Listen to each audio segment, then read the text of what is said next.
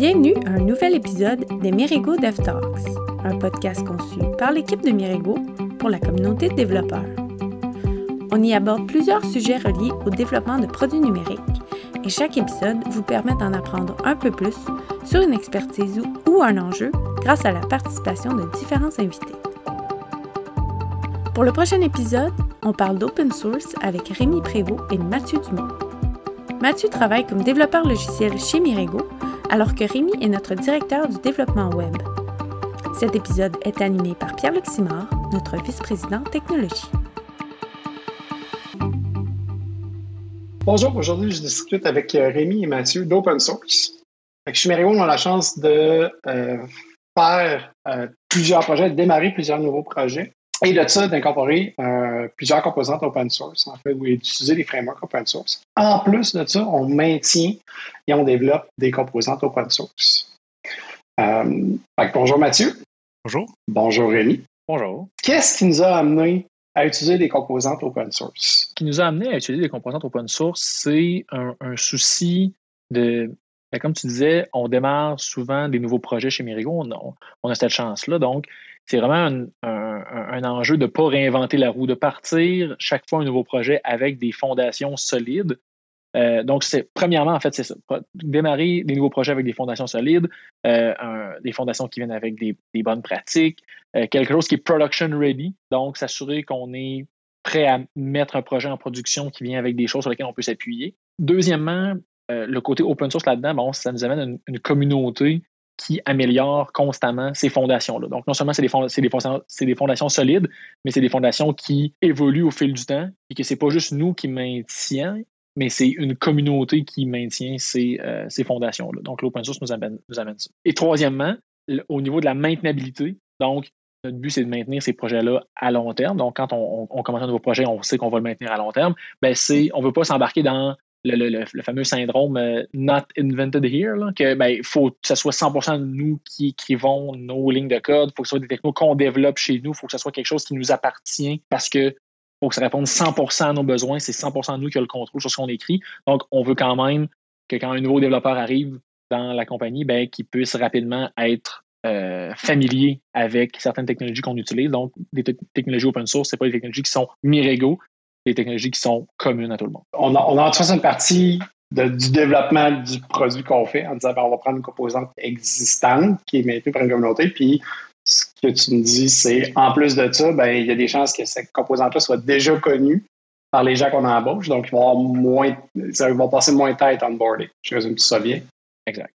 Puis ben, je vais diriger ma prochaine question, Mathieu. Euh, comment est-ce qu'on choisit euh, une composante open source, euh, libre, un framework?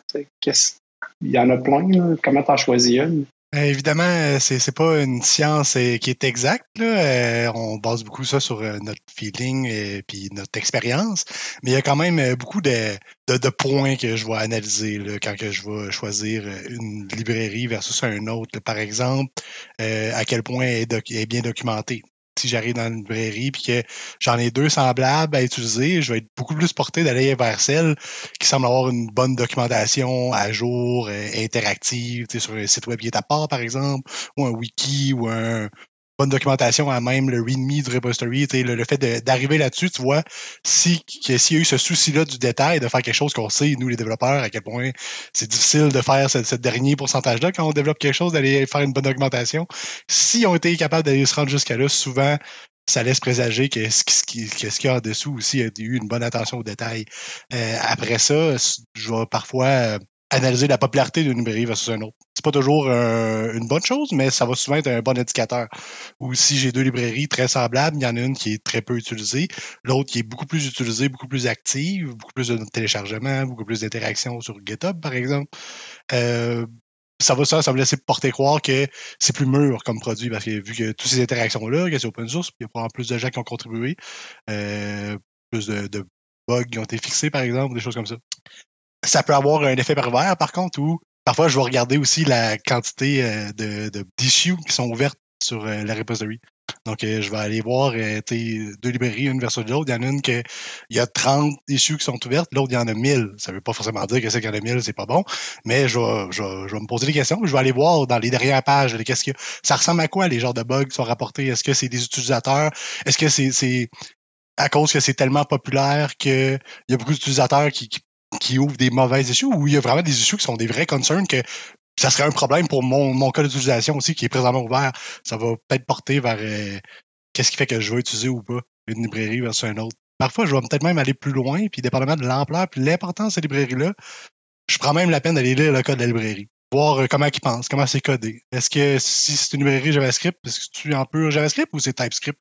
J'ai-tu des types qui sont offerts avec ces librairies-là? Voir est-ce qu'il y a des choses qui, moi, je considérais comme un mauvais pattern dans un code base puis qui sont appliqués dans ces librairies-là.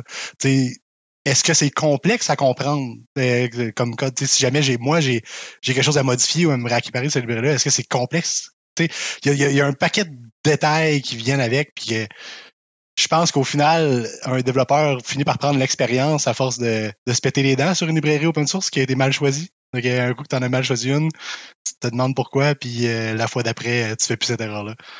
Euh, ou du moins, tu as fait moins.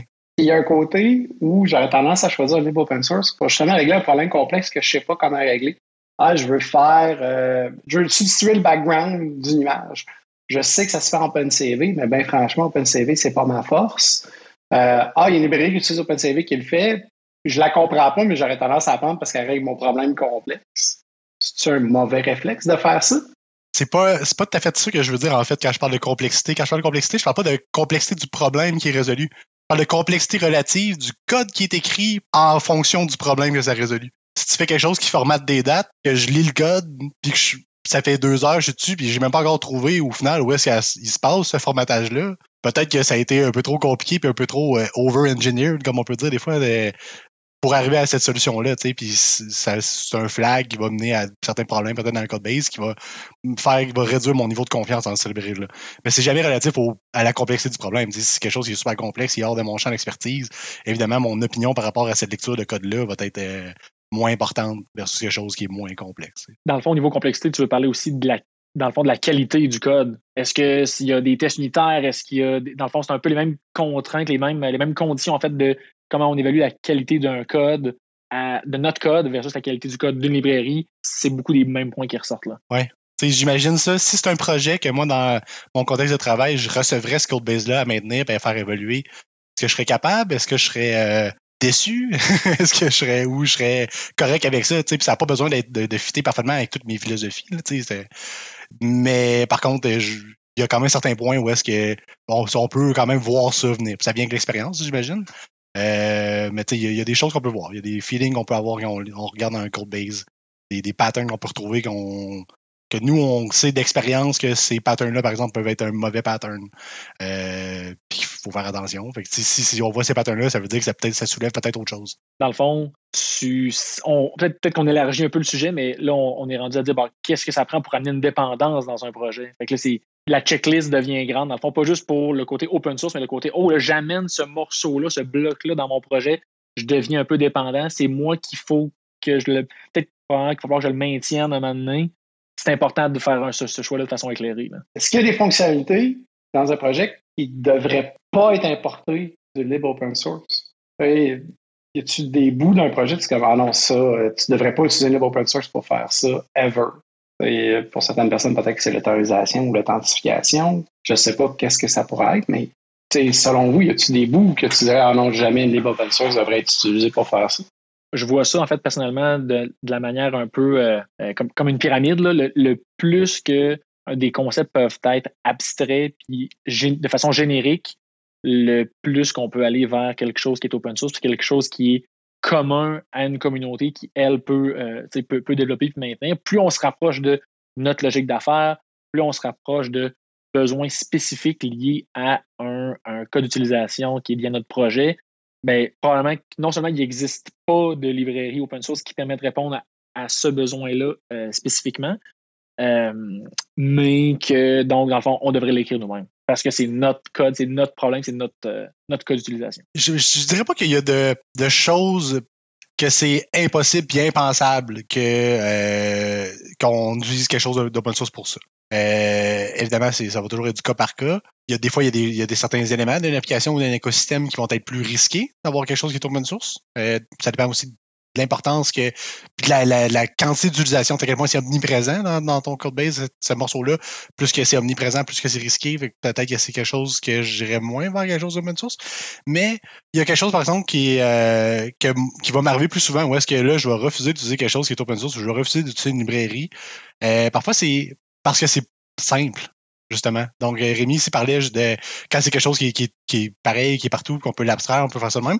Parfois, moi, c'est quelque chose où est-ce que même quand ça répond à ces critères-là, je vais avoir le réflexe de dire non, je vais le faire moi-même parce que je sais que c'est assez simple que j'ai pas envie de dealer avec la complexité d'ajouter une librairie de plus en espérant qu'elle soit maintenue, en espérant qu'elle soit compatible avec les updates euh, d'autres librairies ou de runtime de dépendance que j'ai dans mon écosystème. des fois, j'ai juste envie de garder le contrôle. c'est tellement simple que c'est facile de trouver une librairie qui le fait, mais je préfère garder le contrôle sur cette affaire-là. J'ai l'impression qu'au final, ça va être plus payant si c'est nous qui gardons le contrôle sur cet élément-là. Fait que ça, ça peut être une des situations qui va faire que je voudrais pas aller vers une librairie open source particulièrement les frameworks qui sont open source ont un paquet de plugins ou de librairies qui s'intègrent à ça, qui peuvent créer un arbre de dépendance relativement complexe. Tu sais, comme développeur, comment est-ce qu'on deal avec justement cet arbre de dépendance-là? Dans le fond, je pense pas qu'il y a de réponse euh, unique, que c'est un peu comme euh, tantôt Mathieu disait, c'est beaucoup du cas par cas. Je pense qu'un des points importants, c'est de s'appuyer sur des bonnes communautés. Quand on parlait de comment on évalue la qualité d'un projet, mais il y a aussi comment on évalue la qualité d'une communauté. Est-ce qu'elle est active? Est-ce que, est que la communauté se préoccupe des problèmes que tu exposes, des problèmes potentiels que tu exposes? Je pense que ça, ça, ça, commence par ça. Si l'écosystème est beaucoup fragmenté, s'il y a une nouvelle librairie qui sort à tous les trois mois, que tout le monde se garoche un peu cette librairie-là, puis que les autres sont un peu, bah non, c'est plus cool ça, fait que la communauté se déplace d'un projet à l'autre. Ben, c'est là, dans le fond, qu'il faut faire attention à voir, OK, est-ce que c'est ce qui, est-ce que c'est ça qui se passe présentement dans la communauté?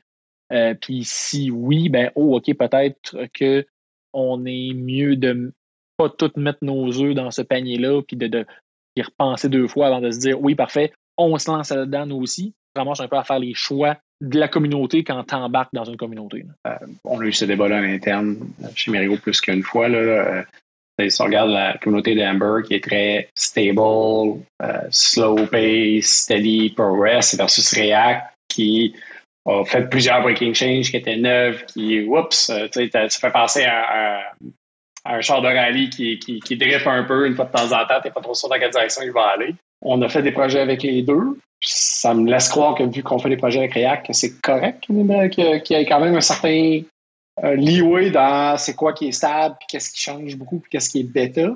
J'ai-tu raison de penser ça? C'est une erreur qu'on a faite? Je pense que c'est une question de trade-off, en fait. Euh, comme un peu tout, il y, a, des, nuances hein, dans le développement. Là. Euh, avec React, par exemple, où est-ce que tu as, moins un écosystème euh, clair et précis de comment faire les choses. Tu assembles un peu des morceaux comme un, comme un casse-tête ensemble.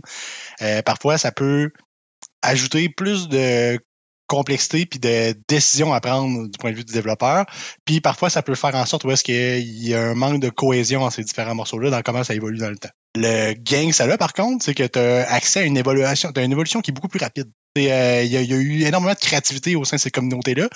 Il y a un cycle où est-ce que ces choses-là, il y a beaucoup de choses de comment on fait des apps React qui ont complètement évolué puis changé sans même que React change. Fait et à ce niveau-là, as un cycle qui évolue beaucoup rapidement, puis tu as accès à des nouvelles méthodes de travail qui viennent avec leur, leur qualité, mais évidemment, c'est pas toutes les codebases qui évoluent à cette vitesse-là. c'est là où on, voit qu'il y a le trade-off. Tu peux avoir quelque chose qui est stable, qui évolue plus lentement, qui va moins euh, traverser des frontières, mais qui c'est plus simple à faire vivre, à faire maintenir, versus quelque chose qui où est-ce que tu vas avoir des gains de, de productivité ou de qualité ou des nouvelles manières de résoudre des problèmes qui n'étaient pas encore résolus avec d'autres stacks, d'autres systèmes, où est-ce que tu vas avoir accès plus rapidement, mais que ça vient avec le trade-off où des fois, les, les, les React qui vont dire qu'à toutes les années, ils ont l'impression que leur, app est, est outdated, il faut tout changer. C'est un réflexe qu'il faut perdre parfois.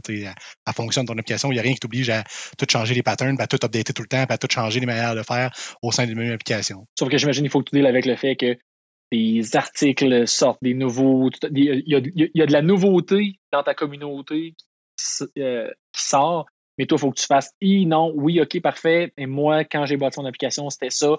Planifions peut-être une migration éventuellement, mais faut, comme tu dis, il faut perdre ce réflexe-là de shiny and new thing. Vite, faut absolument que je l'utilise. Puis ce que j'ai fait il y a deux semaines, c'était pas bon finalement. Non, non, c'est pas, pas la vérité. Exact. Ça prend une certaine rigueur à ce niveau-là. Puis il va toujours y avoir des exceptions aussi. Tu sais, des fois, quand, comme je dis, quand ça sort, c'est parce que ça résout des problèmes qui n'étaient pas résolus avant. Des fois, ces problèmes-là, ben, t'es ça. Fait que là, des fois, c'est difficile de résister, puis des fois, ça vaut la peine de pas y résister, puis de prendre la peine de, le changer, ça, parce que ça règle un problème que tu as depuis, euh, depuis bon nombre de temps. Sais, c'est quelque chose qui est arrivé euh, il y a deux ans ou trois ans environ, avec euh, deux ans environ, avec les hooks, où est-ce que certaines librairies, de manière qui s'intégraient, c'était vraiment difficile de gérer, puis tu avais des edge cases, des bugs qui étaient difficiles à, à bien gérer avec, avec React. Puis là, quand les hooks sont sortis, ça permet à ces librairies-là d'avoir des nouveaux API qui réglaient ton problème. Fait que des fois, tu as des apps, tu n'as pas le choix de faire cette transition-là, c'est pour résoudre ça, mais tu peux pas le faire partout. Fait que là, des fois, tu te ramasses dans cette situation-là qui, est, qui est messy, mais en même temps, tu as résolu ton problème puis tu n'aurais pas pu si ça fonctionnait pas comme ça. C'est là qu'on voit le trade-off qu'il faut balancer pour amener ça à l'open source, en fait, c'est littéralement c'est balancer la philosophie de ton produit. Donc, un, produit qui est jeune, qui se cherche encore, qui a besoin d'itérer rapidement, prendre une communauté qui est justement dans le même mode, peut t'apporter plus d'avantages que moins. Euh, versus où ce que tu cherches à faire, c'est un, produit qui long tail, avec qui va évoluer lentement. Il cherche des steady base c'est là où tu vas peut-être voir aligner vers une communauté qui, a plus cette philosophie-là. Euh, ou du moins qui offre une, maintenance plus long terme sur ton, tes, anciens composants. D'apprendre à connaître ta communauté, c'est une chose encore plus importante, j'ai le feeling, que même de regarder le code de, mettons, React versus Ember. C'est pas, pas, juste du technique. Choisir une lib open source, choisir un, un outil, ajouter une dépendance dans ton projet, c'est pas juste une question 100% de ligne de code. C'est pas juste des lignes de code, dans le fond, que tu amènes dans ton projet. Non, euh, au final, ça reste des, ça reste des êtres humains qui font ces lignes de code-là, puis ils ont une philosophie, puis une direction dans laquelle ils vont. Est-ce que ça va dans la même direction que toi? C'est, c'est, vrai que c'est une bonne chose à regarder, à analyser. Souvent aussi, un truc qu'on, euh, qu'on a moins la visibilité euh, sur, sur quelque chose, c'est les, ces librairies open source-là sont beaucoup développées au sein de produits existants, comme par exemple React avec Facebook, ben, OK, c'est super, ça montre que la librairie est, testée en production, est clairement dans un cas des, ordres de grandeur vraiment plus grands que toi, ton scale de produit, mais c'est des défis différents, c'est une philosophie différente. Tu as l'avantage d'être backé par un Facebook, mais tu as aussi les avantages de dire Ah, ben, Facebook a jugé que ça, c'était pas important pour eux. Hey, mais ça, c'est important pour moi.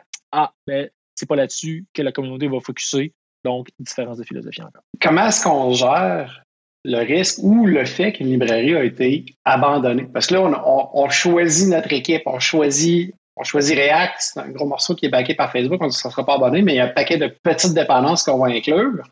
Puis là, ben, dans ces petites dépendances-là, il y en a certaines qui vont finir par être abandonnées par le bon développeur qui dit Ah ben c'est plus ça la façon de le faire. Comment tu dis avec ça? Tu disais qu'il faudrait faire une meilleure d'abstraction pour toutes les libres qu'on utilise pour être sûr qu'on peut remplacer. Comment est-ce que, comme développeur, on gère ce risque-là? Euh, j'en reviendrai. J'ai un peu deux manières de, de gérer ce risque-là. Je reviendrai même un peu à ce que je disais tantôt, à comment que je vais choisir une librairie versus un autre. Ça se relie un peu à, ça. Euh, dépendant de son importance, sa complexité, tout ça, je vais lire le code puis je vais me dire euh, si elle est plus supportée, je suis capable, moi, de la supporter pour moi-même? Fait que, si ça si c'est le cas, ouais, déjà là, je me sens déjà plus à l'aise. Parce que je suis capable de me dire, si ça arrête ou s'ils ne règlent pas le problème que je veux, ils vont pas dans la même direction que moi. Il y a un bouton fork sur le repository. Tout le monde est libre de cliquer dessus puis de se l'approprier, cette librairie-là, si la licence le permet. Euh, fait que ça serait une des premières étapes. La deuxième étape, euh, je dirais pas, je dirais pas tout, euh, de tout mettre derrière une, sa propre abstraction. Mais c'est une pratique, par contre, qui peut faire du sens dans bien des cas. Je parlais de, de librairie de formatage de date tantôt. C'est dans les apps web front-end en ce moment, c'est quelque chose que j'ai tendance à faire avec ces librairies-là. Puis rien de compliqué. Parfois, je fais juste faire mon propre module qui réexporte les fonctions que j'ai besoin. Puis je mets pas, je prends pas la peine de, brûler du temps et de l'énergie à penser à la bonne abstraction que je peux mettre de ces librairies-là. Je rien de la réexporter. Puis si j'ai besoin de la changer, parce qu'il y, a, des changements qui se passent euh, euh, en ce moment, dans l'écosystème JavaScript par rapport au formatage de date, pendant longtemps, le, le a été Moment.js. Puis là, de plus en plus, avec les patterns fonctionnels qui deviennent de plus en plus populaires, surtout à cause de React, il y a plein de nouvelles librairies fonctionnelles qui changent un peu la manière de penser à cette affaire-là. Même les gens de Moment, ils ont fait Luxon qui fait ça. Puis là, fait que, ça change d'un projet à l'autre de qu'est-ce que tu veux utiliser. Fait que oh, si j'ai à le changer, cette librairie-là, au moins j'ai un propre module qui m'appartient, qui réexportait l'ancienne librairie. Fait que je suis capable de copier l'interface que cette affaire-là avait pour la Five Tech. Fait que ça j'ai pu minimiser le risque beaucoup sans avoir un gros investissement d'énergie de temps. Ça, ça vaut la peine. Mais est-ce que ça vaut vraiment la peine pour tout, tout le temps? Euh, je pense qu'il n'y a, jamais rien qui c'est le cas. Il n'y a, pas de silver bullet à ce niveau-là. Est-ce que tu devrais, on devrait abstraire toutes les librairies qu'on utilise? Non. Euh, je pense pas. Mais euh, plus tu l'utilises à beaucoup d'endroits dans ton code, plus ça fait du sens de le faire. Pour revenir à ton premier point, le, fait de reprendre, de, se ramasser à maintenir une librairie qu'on n'a pas créée, ça nous est arrivé quelques fois chez Mirego récemment avec euh, Cronky, qui est une librairie Elixir pour gérer le, le formatting d'erreurs dans des API GraphQL avec Absinthe, ben, la librairie existait, fonctionnait, on se rend compte que oh, finalement, elle n'est plus maintenue, mais euh, tantôt, comme tu disais aussi, elle n'est plus maintenue, mais il n'y a pas de bug, est feature complete, euh, tout est beau.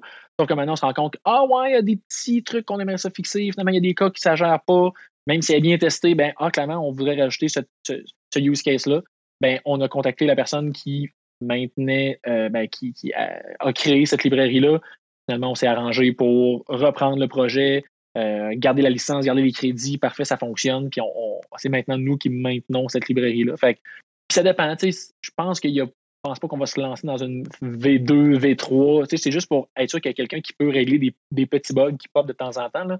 Euh, juste assurer qu'il y a quelqu'un justement qui a un, gardien du, euh, du fort qui, tient un peu ça en place. Puis qui est ah, il, y a, des gens chez Mirego qui s'occupent de cette librairie-là. Fait on, on, on, garde un peu ça actif. ce choix-là était plus été de dire ben, pour la pérennité de nos projets, on est mieux de faire ça.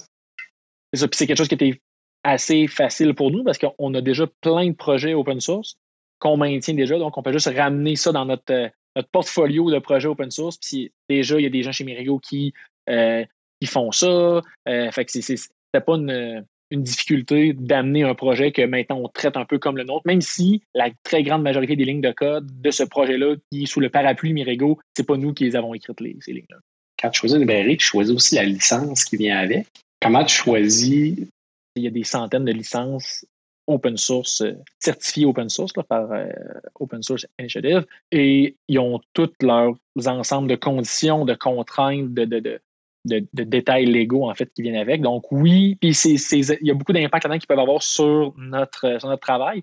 Donc oui, c'est vraiment important la licence dans le choix de librairie. Euh, est-ce que ça permet d'utiliser cette, euh, par exemple, cette, librairie-là euh, sous un usage commercial? Est-ce qu'on peut faire des modifications? Si on fait des modifications, est-ce qu'on est obligé de les partager avec la communauté? Si on fait des modifications, est-ce que quand on les repartage, on peut changer la licence? Est-ce qu'on peut en, rajouter nos propres conditions dessus euh, quand on distribue ces modifications-là? Donc, il y a plein, plein, plein de détails comme ça c'est facile de, d'englober tout ça comme étant Ah, c'est de l'open source, c'est du logiciel libre, tout s'équivaut, mais non, il y a des trucs qui sont euh, particularités qui sont, qui sont intéressantes. Il y, a, une, vraiment une différence entre open source et libre. Euh, libre étant que tu peux euh, faire tout ce que tu veux avec, changer la licence, la revendre, modifier le code, le garder privé, ça. Souvent, c'est ce qui est plus commun dans l'open source, ben, heureusement. Mais c'est pas le.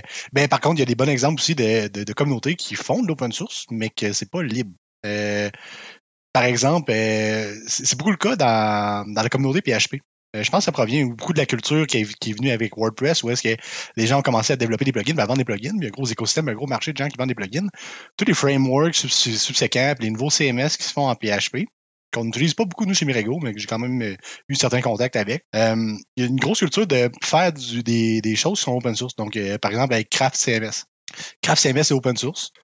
Euh, si tu l'utilises pour un OBSL ou un projet open source ou un, projet hobby, euh, tu ne payes pas. Tu as, accès aux sources, tu as accès au code, tu peux l'utiliser, tu payes pas. Mais si tu l'utilises pour une business, là, il faut que tu payes. c'est la même chose pour les plugins qui viennent avec ça. Ou est-ce que les plugins qu'on utilise dans ce CMS-là, la vaste majorité du temps, ben, en fait, sont, tous open source. Sont tous, euh, par exemple, sur GitHub ou euh, GitLab, etc. Tu as accès aux ressources du code. Tu peux interagir avec les développeurs, tu peux ouvrir des issues, etc. De la même manière qu'un projet qui est libre. Mais si tu, si tu veux l'utiliser dans un contexte payant, la, la, la licence, elle nécessite que tu l'achètes quand même, ce produit-là, même si tu as accès aux sources. Je pense pas que c'est une mauvaise chose. Je pense que même ça, c'est un bien, c'est un frein qui est vraiment moins grand.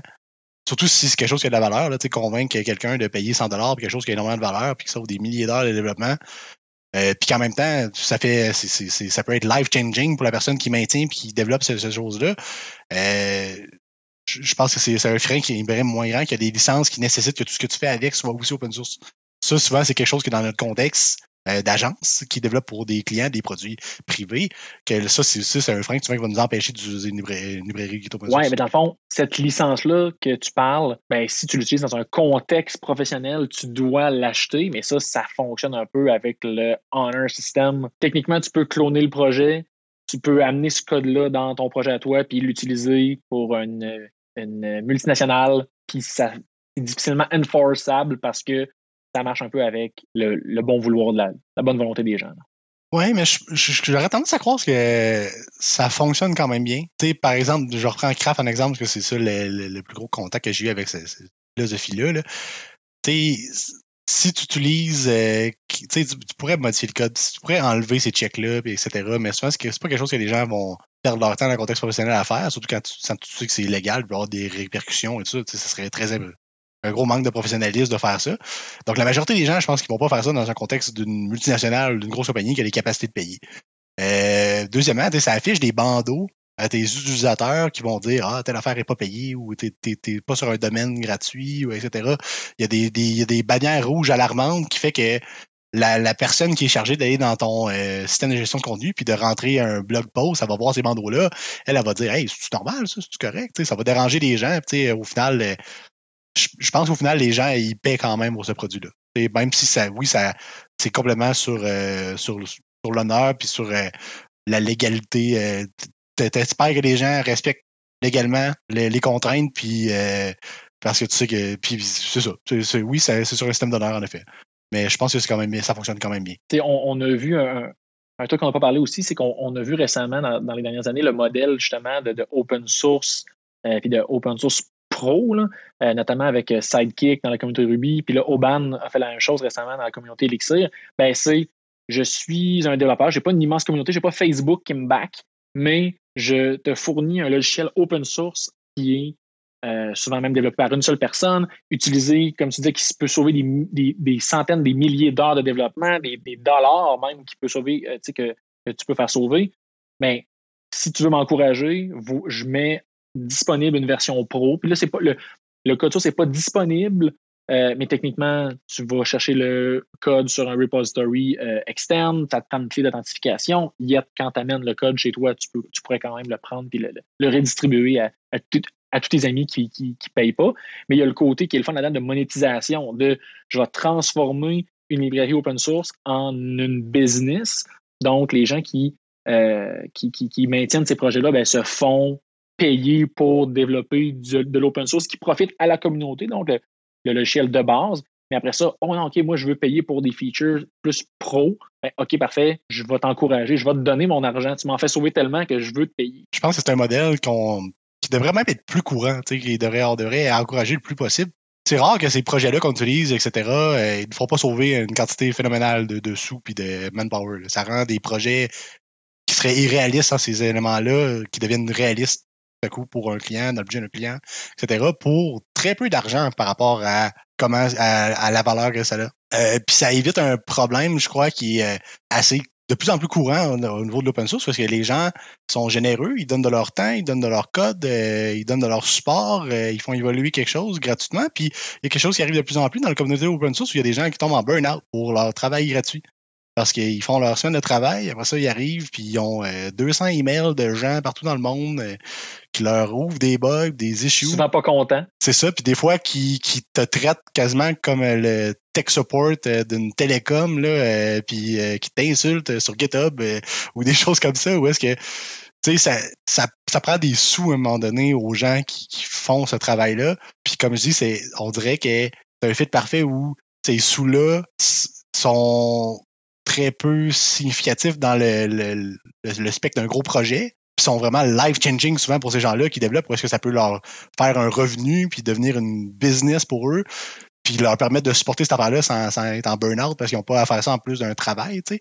Puis, tandis que pour nous, tu sais, au final, sur un projet qui peut coûter des centaines de milliers de dollars, ben, tu sais, c'est une licence qui coûte 500 euh, pièces par an, tu sais, ou des choses comme ça, tu sais. Fait que me semble que le fit est parfait, puis ça devrait être plus appliqué partout. Des fois, on est peut-être un peu gâté en ce moment d'avoir autant de licences libres, autant de codes gratuits qui viennent avec no strings attached. J'aimerais voir ça arriver de plus en plus au travers de la communauté, je pense. Mais ça ramène ça au, choix de licence. Il y, a quand même un pitfall qui est soulevé là-dedans. C'est faire attention, c'est quoi l'utilisation que tu peux faire. C'est en fait surtout une utilisation commerciale de ce code source-là. Je pense qu'il y a aussi, euh, plusieurs années, il y a tout le cas de GPL qui avait été parlé. C'est GPL qui demande que tout ce que tu utilises code GPL soit GPL. Euh, donc, à ce moment-là, ben, quand ce que tu essaies de faire, c'est un produit pour un client, d'inclure du code GPL, ça me semble incompatible. Parce que c'est l'autre chose qu'il faut, qu'il faut regarder comme warning. Mais autant tu peux pas l'utiliser commercialement que il faut que tu donnes le code source. comprendre ce qui vient avec la licence, c'est ce que je vous entends quand même, les gars, c'est faut faire attention à ça. Autre que l'utilisation, as-tu d'autres aspects d'une licence qui, qui valent la peine d'être regardés avant de dire oui, allons-y, prenons cette, cette, librairie-là? Euh, l'absence d'une licence? Ça peut arriver parfois qu'il y a des qu'il y, a certains projets où est-ce qu'il y a des euh, qu'il y a juste pas de licence sont déclarées. Ça, des fois, c'est vraiment un frein pour nous. Euh, je connais pas tous les aspects légaux de ça, mais euh, peut-être que tu peux m'éclairer là-dessus, Pierre-Luc, mais je me suis fait dire que s'il n'y avait pas de licence, euh, souvent, ben, c'était un no-go. Je peux pas me servir de ça comme si c'était une licence qui ne me permettait pas de l'utiliser parce qu'on ne sait pas qu'est-ce que ça peut devenir, par exemple. C'est opt-out, la licence open source. C'est pas s'il n'y en a pas, c'est copyright la personne qui a écrit le code. Exact. Ouais, ben ça, c'est l'autre chose. Le, le, problème avec quelque chose qui est mis publiquement, pas licence, ben c'est un copyright. Fait que qu'est-ce que tu peux faire dans ce contexte-là? Pas tant été testé. Fait c'est un, effectivement, c'est un risque. L'avantage d'avoir une licence, c'est de savoir qu'est-ce que tu peux faire avec. La chose, quelque chose qui engage le moins possible la, personne qui produit ce code-là. Euh, dire que tu te portes garant que ceci ne brise aucun patent, par exemple, ben, pour du travail que tu donnes, c'est un risque. Fait que choisir sa licence si on distribue, c'est autant que quand on la consomme, de savoir quelle protection vient avec, puis quelle obligation vient avec, surtout. Je pense que c'est les, deux parties auxquelles il faut faire attention dans ce, choix-là. Ce que vous dites tantôt par rapport à, l'absence de licence, c'est quand même intéressant. Je lisais un peu là-dessus euh, récemment. Puis, si du code est publié sur, par exemple, GitHub, si toi, tu décides de publier ton code publiquement sur GitHub, ben, tu es quand même lié aux euh, Terms and Conditions de GitHub. Donc, tu ce faisant, tu acceptes que les gens puissent lire ton code, cloner ton code, euh, 4K ton code et ce qui vient avec. Fait qu'il y a quand même euh, rendre du code publiquement, fine, sur ton propre domaine à toi, là, OK, peut-être copyright à 100%, mais si tu utilises une plateforme tierce, là, tu te ramasses aussi à jouer selon les règles de cette plateforme jusqu'au jour où il y aura de la jurisprudence sur le fait. Jusqu'à aujourd'hui, ça s'est pas fait. GPL, c'est un concept abstrait jusqu'à temps qu'il y ait des poursuites qui démontrent que oui, GPS, GPL est enforçable. Tu peux payer des pénalités. tu dois être forcé en fait d'ouvrir ton code parce que tu as utilisé des composants de GPL. Puis, comment tu vois, Pierre-Luc, je te pose une question, comment tu vois le fait que euh, GPL dit que si tu fais du euh, travail dérivé, du derived work d'un projet qui est licencié GPL, ben, euh, tu dois publier, toi, ce, ce, derivative work euh, sous GPL aussi. Mais comment tu vois ça dans le contexte où nous, par exemple, Mirego, on écrit du code, par exemple avec Elixir, puis après ça, on va, on va utiliser un kernel Linux pour déployer, pour rendre ce code-là public via une plateforme comme par exemple Amazon Web Services ou Google Cloud Platform. Est-ce que tu vois ça comme étant c'est un travail dérivé de Linux ou nous, on utilise Linux comme un outil pour déployer? En fait, la façon dont ça a été tracé, ça a été beaucoup la, le binaire, dans le fond. Donc, si tu pas utilisé une ligne de code source de Linux pour faire ton projet dérivé, il n'y en a pas de problème. C'est à partir du moment où tu regardes le code source puis tu t'en sers pour bâtir plus loin. Euh, donc, c'est là que la ligne se trouve. Puis, on donne l'exemple du canon Linux, mais il y a, a, tous les, les, outils GNU qui sont, euh, qui sont GPL puis qui viennent avec ces, ces contraintes-là. Là où les maintaineurs ont toujours mis la ligne, puis là où le peu de jurisprudence qu'il y a, c'est vraiment autour du binaire. Je pense que c'est une licence qui est bonne pour la communauté. Euh, surtout, je veux dire, plus tu es low level, de forcer à avoir les, les, sources de ton driver ouvertes. Alors, peut-être fait que Linux a, eu de la difficulté à être sur le laptop consumer qui change beaucoup, qui est beaucoup d'efforts à faire, mais qui a permis de vivre sur les serveurs très, très bien puis d'aller chercher justement de l'amélioration dans tout ce qui est la façon dont je fais du IoT, la façon dont je fais du networking. Il y a beaucoup d'avancées qui sont venues à travers ça parce a un pouvait bâtir sur le succès de l'autre. je pense que c'est fondamentalement bon quand tu choisis que la base, c'est ça. Le risque comme développeur, c'est-à-dire, moi, le produit que je bâtis, c'est un produit de communauté, c'est un produit close source pour un client qui va faire une solution privée, bien là, c'est là où la ligne entre les GPL et les dérivés de GPL devient très grise et très risquée euh, versus prendre une licence BSD qui dit essentiellement, ben, prends ce que tu as à tes risques, c'est ton problème, whatever happens, it's on you. Moi, je ne garantis rien, mais tu peux faire ce que tu veux. Donc, le trade-off est très haut niveau de liberté, aucune garantie. Puis là, ben, les attributions qui viennent avec. La plupart des licences viennent avec un besoin d'attribution. De penser à où c'est que je vais mettre des attributions au open source. On voit le plus dans les, les, logiciels, par exemple sur les apps mobiles, une petite section cachée loin dans un menu avec Hey, voici tout ce qu'on a utilisé pour la faire. C'est une des obligations de plusieurs des licences. Une euh, parenthèse euh, qui m'a fait sourire récemment par rapport à ça. Euh, je suis en train de m'installer dans une nouvelle maison, puis je voulais avoir un bon setup pour mon réseau. J'ai acheté un, un kit de réseau TP-Link. J'ai une switch Power over Ethernet, j'ai un contrôleur, j'ai des access points Wi-Fi. Puis dans chacune de ces boîtes-là, il y avait un petit papier qui avait la licence de GNU Linux dessus. c'est la première fois que je voyais ça, je pense. Peut-être qu'il peut qu'il y avait des ça dans d'autres produits que j'ai achetés qui étaient vraiment comme dans les guides d'utilisation, etc. Mais là, c'était vraiment comme un autre petit rectangle, là, 10 euh, cm par 5 cm printé qui était dans toutes les boîtes, comme s'ils l'ont rajouté après ou je sais pas trop. Mais c'est un bon exemple de cette application-là. Ça, ça manque quand même open source mm-hmm. Je vais vous amener un peu sur le sujet de la sécurité. Parce que ben, plein de contributeurs, plein de personnes dans le monde, plein de développeurs qui sont avec les meilleures intentions du monde qui partagent ça. Mais nous autres, on assemble un, produit. Comment on s'assure que tout ça est sécuritaire? Qu'il n'y a pas quelqu'un qui a fait une liste d'authentification qui est super présente et très facile à utiliser avec un bel API, mais qui a un hard-coded username and password, God, va toujours passer tous les checks d'authentification, par exemple. Dans le fond, par, opposition à quelque chose qui est de source de code source fermé, c'est là que la comparaison devient intéressante où euh, l'avantage d'un logiciel open source, c'est que tu peux lire son code, tu peux, tu peux voir qu'est-ce qui se passe en arrière. Ce, ce backdoor-là que tu décris pourrait être euh, inclus dans une liste d'authentification qui est fermée ou un système third party, pour ne pas en nommer, mais qui, qui, qui existe plein. Mais Qu'est-ce qui se passe derrière? Ça, tu n'as pas trop d'indications. C'est une, compagnie qui t'assure qu'il n'y en a pas, mais comme je peux-tu voir le code source? Pas vraiment. Donc, le plus que de paires de yeux qu'il peut avoir sur du code open source, non seulement tes yeux à toi pour auditer ce code-là que tu peux que, tu peux faire, que tu as tous les droits de faire, ben plus, euh, encore une fois, on revient au concept de communauté, plus cette librairie-là est maintenue par une communauté qui est active, euh, plus il y a de contributeurs, plus il y a de gens qui la consomment, ben, le plus de paires de yeux sont passés dessus et donc ont pu euh, assurer un, niveau de sécurité élevé versus l'obscurité de ne pas voir ce code-là.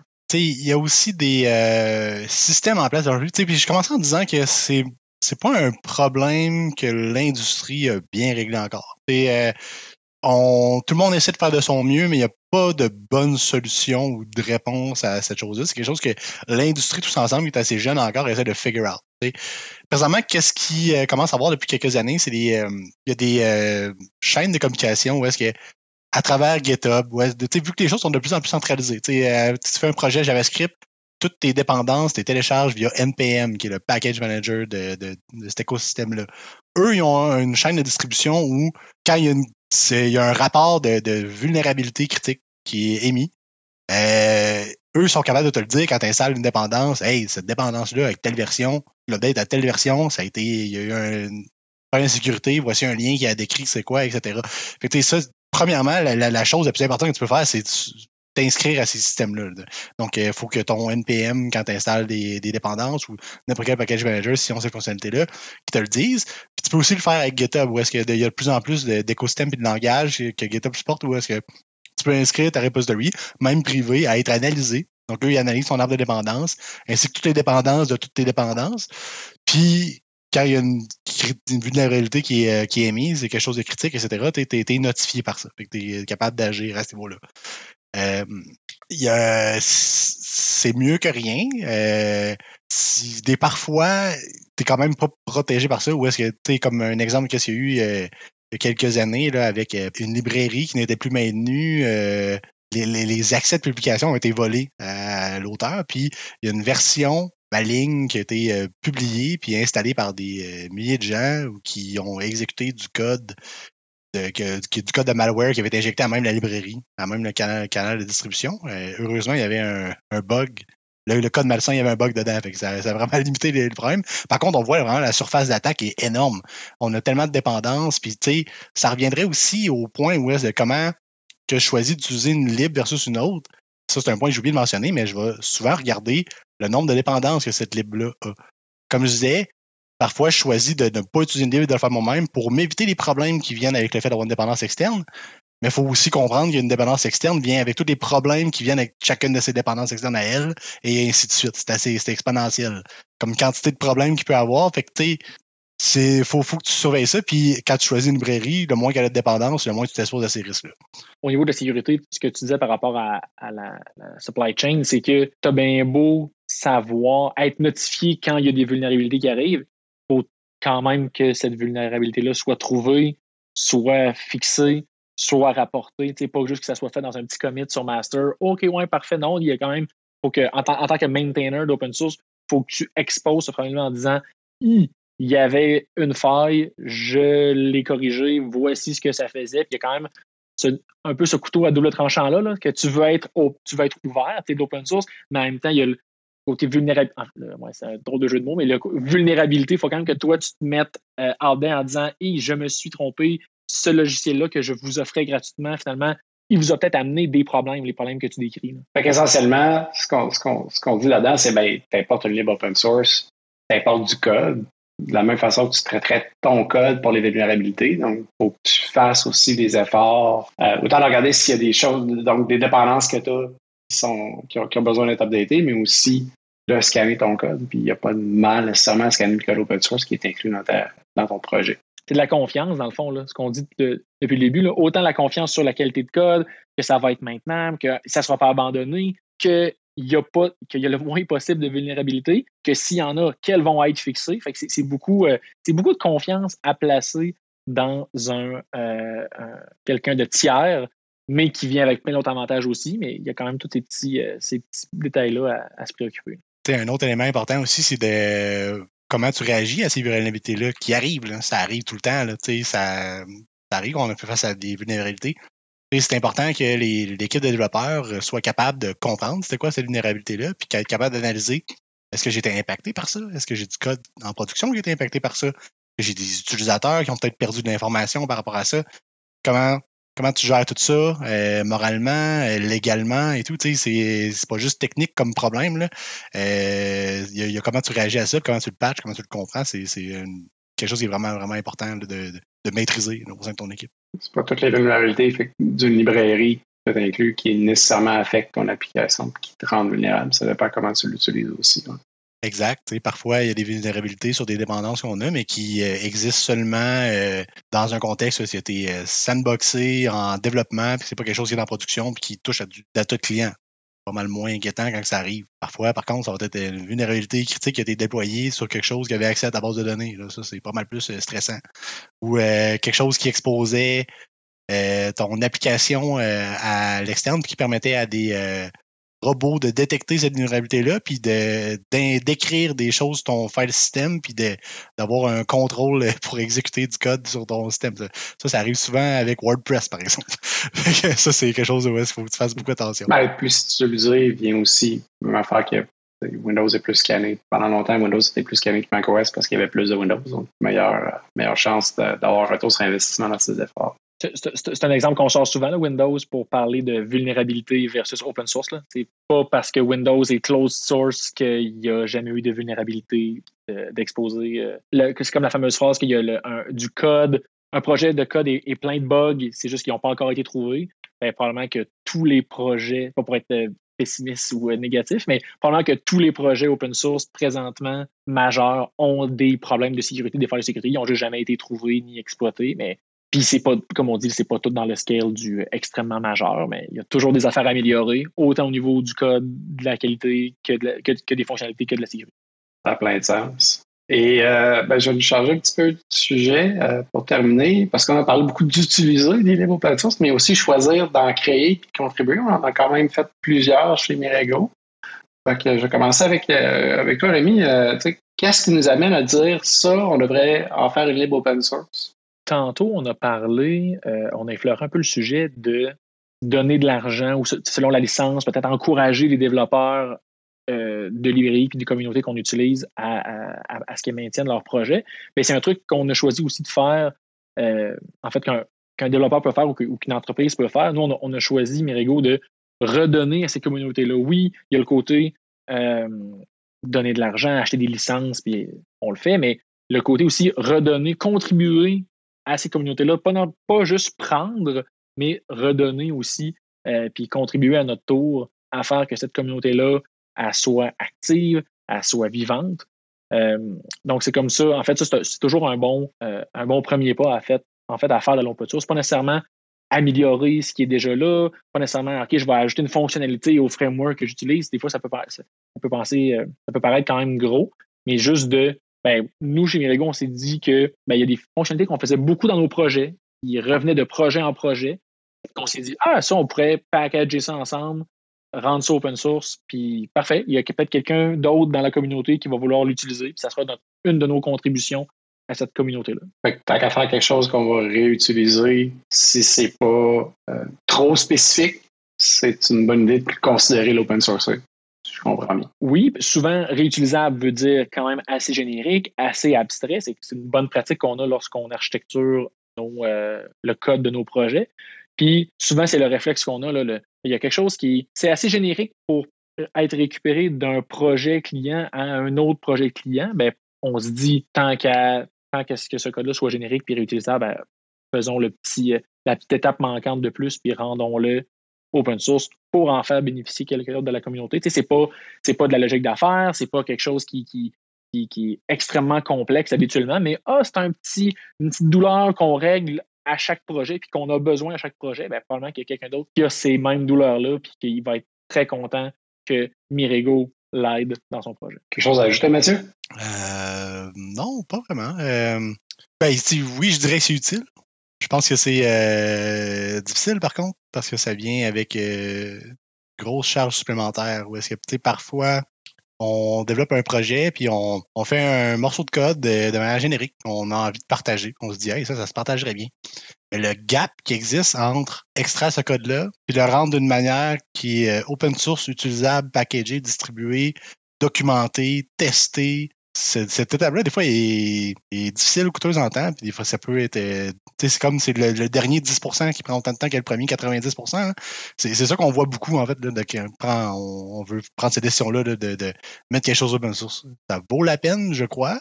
Euh, je, pense même que c'est un que c'est important de le faire parce qu'on on s'assit tellement sur les épaules de beaucoup de gens quand on fait un projet que ça c'est super bien de de recontribuer de cette manière-là en contribuant à cette communauté open source-là. Euh, par contre, parfois, ça peut être difficile à justifier et de trouver le temps et l'énergie de le faire. Mais le point que tu est quand même bon sur le côté documentation, test et tout, c'est que je trouve, moi, puis par expérience dans, nos projets Mirigo, rendre des projets open source, rendre des, librairies, des trucs open source à l'externe, nous a forcé à penser à quand on développe ces librairies-là, ben on les pense déjà en OK, ça ne sera pas juste utilisé par 4-5 personnes, ça va être utilisé potentiellement par des milliers de personnes. Donc, documentons en partant bien le projet, faisons en sorte qu'il est bien testé, faisons en sorte de pensons à euh, il faut qu'il soit euh, maintenant puis extensible pour le futur. Donc, ça, nous fait développer des bons réflexes. Puis même si, pour une raison quelconque, on décide de ne pas l'open sourcer, ben, la documentation va être utile à l'interne, l'extensibilité, l'extensibilité va être euh, déjà prête pour l'interne. Donc, c'est, c'est quand même des bons réflexes que ça, nous donne. Ouais, je pense qu'il y a beaucoup de travail qu'on sous-estime, dire on va faire une libre avec ça. je vais faire une libre avec ça qui va être utilisé à l'interne, puis je vais en faire une libre open source. La ligne à se open source, c'est pas si grande que ça. Si tu fais bien le travail à l'interne, si tu fais mal le travail pour l'interne, ben ça va être tu ne te rendras jamais à la partie open source. Mais tu sais, si peut-être qu'on je me questionnerais sur le fait que peut-être qu'on se met trop de barrières. Tous ces, critères-là, comme je disais, d'avoir une bonne documentation, d'avoir testé, c'est des choses qui, euh, moi, va déterminer si, j'utilise ou pas cette librairie-là. Mais la personne qui a écrit cette librairie-là, elle me doit rien. C'est gratuit. Elle met son code sur Internet. Euh, je suis libre de le prendre, de le comprendre, de l'utiliser, de le forker, de le modifier, de le distribuer, puis de même pas payer. J'aime ça quand j'ai ces, euh, ces bonus-là, mais peut-être peut-être qu'il y aurait de la valeur à juste. Tu sais, quelque chose que tu sais qui, qui serait pas être utile, mais qui n'est pas euh, marché complètement pour être un, un, beau produit packagé que les gens savent utiliser, mais tu le donnes gratuit.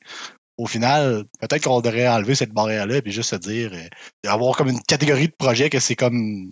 Je parle pas forcément pour Mirago, je parle pour la communauté en tant que telle, mais tu sais, euh, juste être capable de, de, tu peux as le droit là tu as quelque chose que tu sens qui est utile mais t'as pas le, le, temps ou l'énergie de, de, la rendre euh, belle et polishée et testée et documentée mais tu ça peut être utile pareil tu peux juste la mettre online puis elle sera peut-être moins populaire mais peut-être que quelqu'un va être bien content de l'avoir puis va contribuer peut-être que quelqu'un va la prendre puis va faire ce last mile-là qui reste à faire de, de télécharger ces choses-là. On ne sait pas, des fois, la communauté, c'est comme ça que ça fonctionne. Peut-être peut qu'on se met trop de bâtons dans les roues euh, en tant que développeur avant de mettre du code public quand on a la capacité de le faire. Voulons passer un message corporatif, je disais, ben, on met souvent le même care. On, essaie de. C'est comme encore une fois un réflexe, on essaie de mettre le même care sur les trucs qui vont à l'externe que les trucs qu'on livre à nos clients. Puis c'est ça, peut-être des ben, pas des mauvais réflexes, mais des, on, se met peut-être des fois effectivement des, des, des, bâtons dans les roues de juste non, non, comme donnons ce code-là et non juste package-là comme étant un produit qu'on livre à l'externe puis que, qui, qui, doit remplir, qui doit remplir une checklist de, de, de, 20 cases. Puis on peut même le dire, là, sais dans le README direct, tu peux l'expliquer ça en un paragraphe, dire ça c'est utile, ça fait ça, un petit exemple de comment ça fonctionne, puis dire mais c'est pas fini, puis c'est pas alpha, puis t'as aucune garantie, puis il euh, n'y a pas de documentation. Euh, mais euh, sens-toi libre de l'utiliser ou de nous aider ou de contribuer. Personnellement, c'est comme ça que j'ai commencé à faire de l'open source. C'était juste de. En fait, j'ai commencé à lire, j'ai appris beaucoup de mon métier présentement à juste lire le code des autres avec du, du view source dans les sites web, puis avec justement le browser sur SourceForge dans le temps. Euh, puis c'est comme ça que j'ai décidé d'adopter, moi, ma manière de travailler, c'est je vais me faire un projet personnel, j'ai du fun, j'ai joué, puis comme par défaut, je vais le rendre open source. Parce que, comme tu dis, peut-être quelqu'un va tomber dessus, puis probablement qu'il y a mes projets personnels que j'ai faits dans le temps du cégep, il n'y a pas grand monde qui ont, qui ont, qui ont, qui l'ont, qui les ont consultés. Peut-être deux, trois personnes qui ont fait Ah oui, ok, ça c'est intéressant. Bon, parfait, thumbs up, j'ai mon j'ai contribué un peu à, aider quelqu'un. Puis je pense qu'il y a juste ça. Là. Comme tu dis, c'est no strings attached. Fait que là du code. Puis c'est euh, Aziz, comme on dit. Là, fait que c'est pas de garantie. Puis, euh, ben, je pense que c'est la. Ce que vous me décrivez, c'est un peu la même courbe qu'un produit. Tu as la partie où tu explores, tu essayes plein de choses, tu vas le mettre en there, mais c'est un produit tu vas le maintenir longtemps. Puis quand tu viens pour choisir qu'est-ce que tu vas incorporer dans ton produit, ben ce genre de librairie-là, il y a peu de chances que tu choisisses de l'introduire. Mais ça se peut que ça ait assez de promesses que tu aies envie de partir de ça puis l'amener un peu plus grand puis d'aller gagner d'attraction. Ou nous, même comme développeurs, de se dire ben finalement, ça règle vraiment le problème. Je l'ai utilisé trois, quatre fois. Je devrais le rendre meilleur. Je devrais l'amener plus loin et le contribuer. Tu sais, il y a souvent la pensée magique dans le monde de l'open source. C'est comme ah oui, euh, tu sais, React est né et c'était un produit parfait. Euh, il est arrivé sur le monde. Non, c'est parce qu'il y a eu plein d'étapes avant ça. C'est juste qu'il n'était pas visible. La même affaire, c'est la version 0.1 euh, du kernel de Linux, il n'y a pas beaucoup de lignes de code là-dedans. Puis c'est loin de ce que c'est aujourd'hui. Puis son utilité a grandi dans le temps, mais de la même façon que d'autres gens ont contribué et l'ont aidé à grandir. Ben, c'est vrai qu'il ne faut pas mettre la barrière trop haute en disant qu'il faut que j'aille parfait avec un set séparé et reste. Surtout si ce que tu fais, c'est très petit. L'effort qu'on doit mettre, de ce que je comprends, devrait être aussi très petit. Assez pour comprendre le contexte et savoir dans quoi tu t'engages, parce que c'est ce qui nous permet de choisir, mais pas euh, suffisant pour dire Ah oui, je suis pareil comme la grande librairie qui a 10 ans d'âge, euh, qui a une grosse communauté dans centaines de personnes en arrière, puis m'arrêter, je suis tout seul. Je devrais pas faire un burn-out parce que j'ai sorti 200 lignes de code dans une ligne. Plus ça grossit, plus, plus là, cette philosophie-là peut évoluer, puis là, tu as des gens qui viennent aider à la contribution. Puis la, quand une communauté se bâtit, dans le fond, ça vient avec tous ces challenges-là. Euh, faut juste, quand tu es rendu au burn-out, c'est probablement que ton, ta communauté d'utilisateurs a dépasser la croissance de ta communauté de mainteneurs puis la communauté du projet en tant que tel. Une qualité de l'open source, on parle beaucoup d'utiliser des librairies et tout, mais ça a aussi une qualité éducative où le code, il est là, tu peux le voir en action, tu le vois être utilisé dans le contexte de projet. Puis comme Rémi disait, de ses projets personnels qu'il mettait euh, en ligne quand il était plus jeune, puis que probablement que ça a servi à personne concrètement, mais le nombre de fois, au moins personnellement, je cherchais quelque chose sur Google, puis un code d'utilisation d'un API quelconque, puis que je tombais juste sur un projet personnel de quelqu'un sur GitHub. C'est pas une librairie que je cherchais à ce niveau-là. Je voulais de la documentation de quelque chose qui était peu documenté ou quelque chose. Puis là, je pouvais le voir et l'utiliser, puis après ça, sans utiliser ce projet-là directement, peut-être que je pouvais juste en extraire les connaissances ou peut-être même copier un bout de code puis me l'approprier en le modifiant pour mon, pour mon besoin et tout. Il y, a ça qui vient avec l'open source direct qui, à ne pas sous-estimer, puis où est-ce que publier un projet euh, gratuit et sans garantie, mais qu'on essaie de polisher comme, comme s'il n'était pas gratuit, comme s'il était garanti, Peut-être qu'on peut se limiter de ça, puis ça est juste une valeur éducative de quelqu'un qui peut trouver ce code-là et le lire. On n'a pas de métrique de ça, malheureusement, mais ça, je suis convaincu que c'est utile à beaucoup de gens, parce que ça l'est à moi. C'est sûr que les gens ont une expérience semblable. C'est le côté fascinant, un peu, moi, qui m'a toujours fasciné de l'open source, là, de millions de personnes qui écrivent des millions de lignes de code puis qui ont juste je rends ça disponible pour le plaisir. Il y a, il y a quelque chose qui est beau là-dedans aussi comme, comme mouvement global.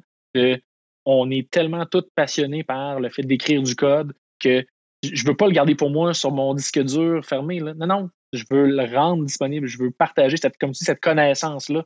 Pas juste le code, il va être utile pour ta business. Non, non, juste voici du code. Point. Il y, a un truc qui est, vraiment beau là. Ben, partager son craft, c'est beaucoup ça. C'est une des choses que chez Mario, je pense que tous les développeurs qu'on a chez nous sont très fiers de leur craft. Dans l'open source, c'est aussi être fier de son, craft et de, le montrer. Effectivement, pas tout a besoin d'être 100% utile.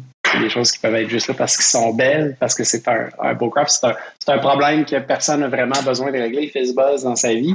Mais des façons clever intéressantes de le faire, c'est intéressant à aller. C'est à la limite instructif.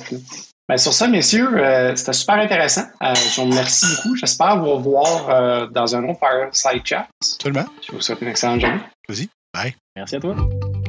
Merci d'avoir été là pour cet épisode de Mirigo Dev Talks. Vous pouvez en apprendre plus sur Mirigo, notre expertise, nos projets et nos postes disponibles en visitant notre site au mirigo.com. Pour poursuivre la conversation sur Twitter, rien de plus facile avec le hashtag MirigoDevTalks. Vous pourrez continuer à nous suivre et partager les épisodes de ce podcast sur votre plateforme favorite. Au plaisir de vous retrouver au rendez-vous pour notre prochain épisode.